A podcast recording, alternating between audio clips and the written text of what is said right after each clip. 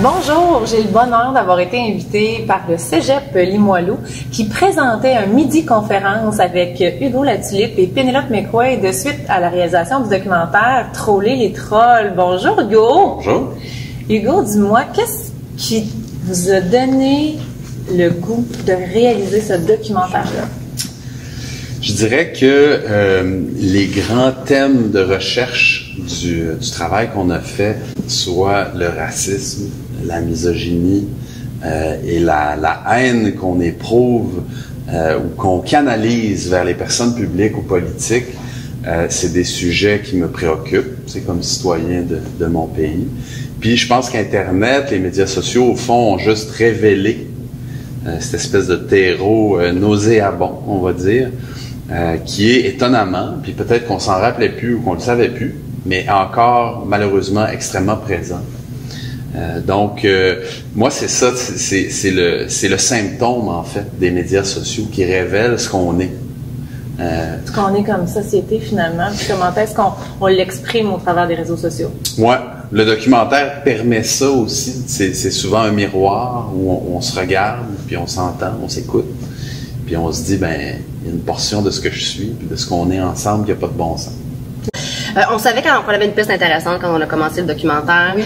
parce que je pense que c'est assez évident pour tout le monde. On en entend parler depuis une couple d'années. Les gens ont un peu euh, ras-le-bol du ton de la conversation qu'on a sur les plateformes, sur. Facebook. On ouvre notre Facebook, on regarde les gens se parler de politique, on dirait que la mèche est, bon, on dirait la mèche est courte, courte, courte. Les gens passent de 1 à 100 dans le tapis tout de suite. Il n'y a pas de montée de colère. Les gens sont déjà en colère. Les gens euh, sont inquiets. Les gens euh, ont peur de toutes sortes d'affaires. On a un climat social qui est un peu explosif. Et euh, ben, quand on regarde ça aller sur les réseaux sociaux, euh, on se dit qu'il y a sûrement moyen de calmer les choses, ou en tout cas, on aimerait collectivement prendre conscience de ça puis se dire qu'est-ce qu'on fait? Est-ce que c'est la société dont on dont on dont on a envie?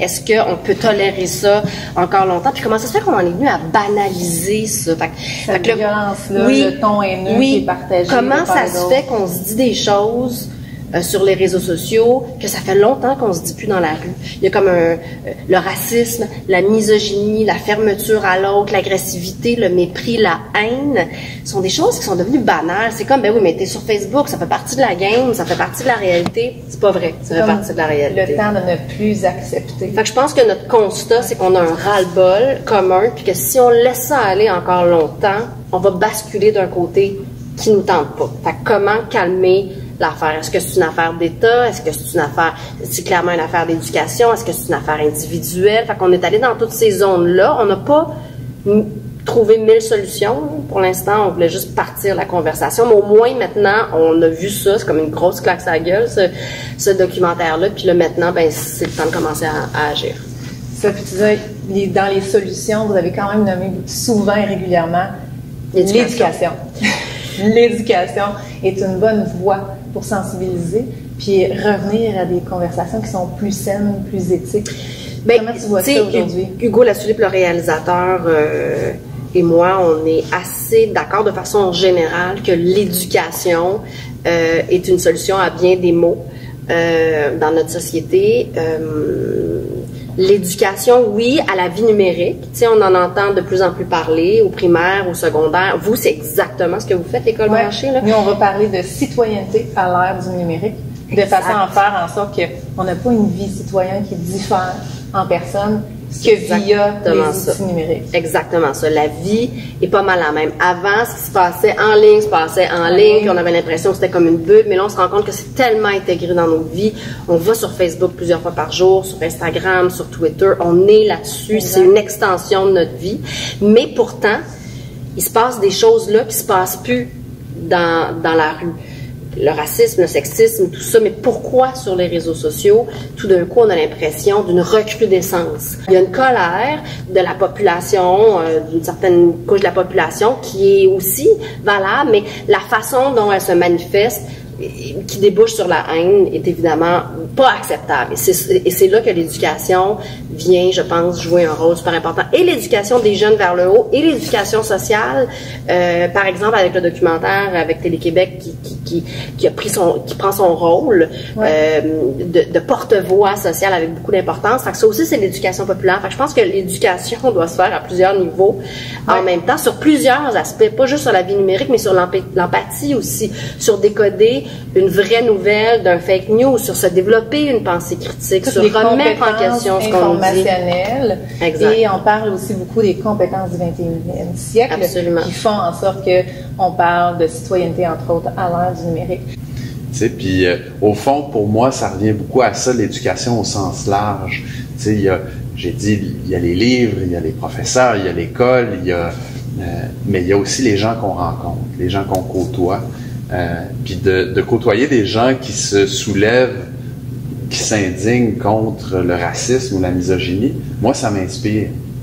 Ça me donne, ça me donne euh, une fondation quelque part comme citoyen. Puis quand tu es jeune, puis tu vas à l'école, ben les gens que tu rencontres, les professeurs que tu as devant toi, c'est ta fondation.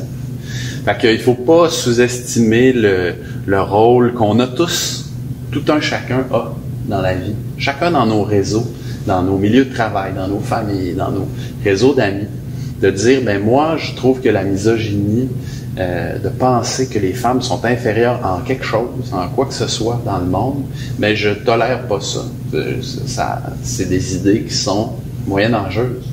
De le dire, c'est important. ça, ça a des répercussions. Euh, ça fait de l'émulation, puis ça crée la société. Ça l'écrit.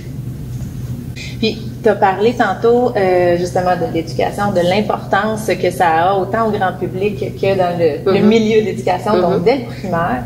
Puis je trouve que le ton justement de votre documentaire sensibilisait bien à mm-hmm. juste démontrer le phénomène puis à en discuter. Mais je pense que c'est ça la clé. Puis tu sais, Hugo Latulippe a vraiment euh, cerné le bon ton, établi le bon ton je pense qu'on est dans une société où on juge beaucoup rapidement sans avoir tous les outils, puis on, tout d'un coup on se découvre euh, des, chaque page Facebook peut devenir un média, puis on peut y donner son opinion, puis on peut avoir un auditoire, tu sais, puis, puis, puis c'est pas c'est non c'est non négligeable, mais je pense qu'on est vite dans la confrontation. Alors nous ce qu'on voulait faire c'est comprendre le phénomène avec humilité, euh, avec curiosité, euh, sans jugement. On voulait justement pas faire le jeu de ce qu'on appelle les trolls ou les haters ou de cette agressivité-là en ligne. Puis on voulait exposer la situation. Ça, c'est des fois difficile à faire parce que tu as des avis comme auteur ou comme Pénélope a ses avis aussi. C'est difficile de, euh, de ne pas les mettre de l'avant.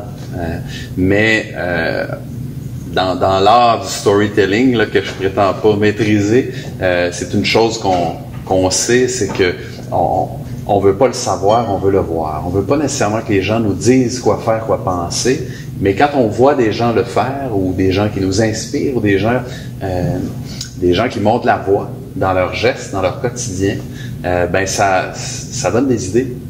Puis tu mentionné euh, durant la conférence de ce midi que on devait aussi se poser la question est-ce que j'ai ce genre de comportement là sur les réseaux euh, sociaux, sur Internet, ou euh, du moins, est-ce que je propage ce discours-là mhm. haineux et désagréable? Puis c'est pas toujours évident ce que vous avez découvert dans le documentaire de, de voir qu'on y contribue nous-mêmes. Ouais. La frontière entre le monstre et soi, je dirais, c'est une espèce de zone grise. Puis c'est pas vrai qu'on est tout d'un bord ou tout de l'autre dans la vie. Euh, je pense que ça fait des, films plus intéressants de toute façon si d'emblée on dit ben je, ne suis pas le bien ou le mal, tu sais, je me positionne pas de cette façon-là, mais je réfléchis, j'essaie de contribuer à faire avancer les idées dans, ma société, tout en euh, en levant les flags qu'il faut lever au moment où il faut le faire. Tu sais, il y a des moments euh, dans l'histoire humaine où il y a des gens qui ont dit ben on n'est plus ça. On veut plus être ça. Quand Rosa Parks, dans l'autobus aux États-Unis, décide qu'elle, elle, s'assoit avec les autres, mais ça, ça, transforme l'histoire. Puis moi, je suis euh, admiratif et euh, j'ai un appétit, une soif de ce genre de personnages-là. Euh, c'est des, des gens qui éclairent la voie, puis on en a besoin de ces gens-là. Donc, dans notre mesure à nous, Ouais. en toute modestie, ben on, a voulu avec ce film-là euh, lever un flag, puis dire il se passe quelque chose qui est nouveau. On a une nouvelle façon d'être ensemble depuis Internet, depuis les médias sociaux. Euh, Est-ce qu'on peut faire ça mieux? Quand on ouvre finalement, quand on s'ouvre à ce que sont les autres, quand on est curieux des autres, quand on rentre dans d'autres mondes, ça, ça peut vouloir dire rentrer dans des livres aussi, rentrer dans des, documentaires, des, histoires des autres, ben forcément on se transforme. Fait que je dirais que moi c'est à ça que je crois. sais, je crois pas que ce film-là va changer du jour au lendemain euh, notre façon d'être en ligne, mais ça contribue, comme les gens qu'on rencontre, comme les, les choses qu'on lit, à, à- à nous transformer. Merci beaucoup, euh, Hugo, pour ce que vous avez réalisé, puis de nous avoir accordé du temps pour partager sur euh, la réalisation de ce documentaire-là. Ben, merci à vous pour ce que vous faites. Merci, merci beaucoup.